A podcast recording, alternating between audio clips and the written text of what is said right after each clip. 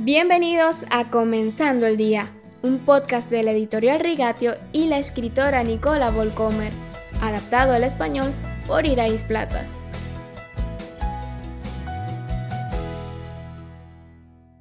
Buenos días queridos oyentes. El sacerdote católico y fundador de la Orden Vicente Palotti escribió una vez, con un rostro alegre podemos mostrar que seguir a Cristo llena nuestras vidas de alegría. La santa alegría y el gozo espiritual son frutos preciosos del Espíritu Santo. En ellos se reconoce a los verdaderos servidores de Dios.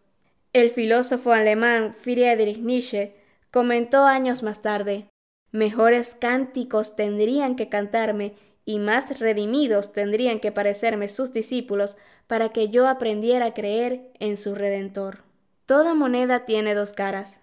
Una obsesión inquietante con el pecado y la condenación, especialmente con los pecados de los demás, conduce a una falta de alegría en la adoración.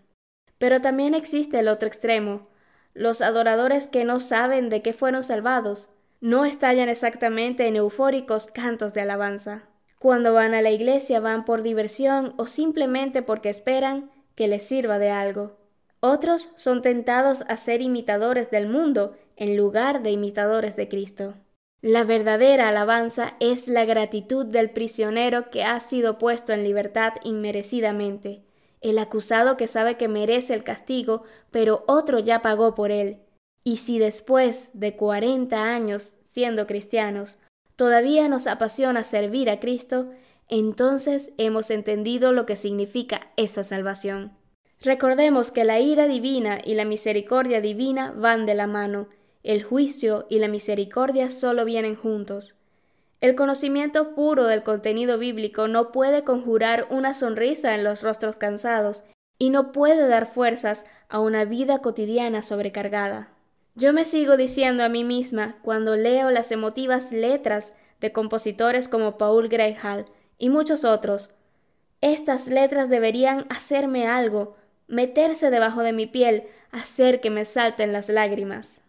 Al igual que el canto de David, que escribe en el Salmo 34.5, radiantes están los que a él acuden, jamás su rostro se cubre de vergüenza. Hoy también te traigo una cita de un texto de Larry McCall en su libro Viviendo como él. Tu estilo de vida diario muestra que estás caminando como Jesús caminó tu vida les recuerda a los más cercanos a ti, a Jesús. El servicio a los demás caracteriza tu vida diaria. Mirar a Jesús, imitar a Jesús, eso significa no solo que somos salvos, sino que siempre pareceremos más salvos y viviremos más salvos. Oremos por esa alegría en nuestras vidas este fin de semana y este domingo de Ramos. Hoy te recuerdo que nuestro podcast tiene un grupo de WhatsApp al que puedes unirte y recibir diariamente el enlace al audio del día en tu teléfono. Es muy fácil, encontrarás el enlace para unirte al grupo en la descripción del podcast de hoy.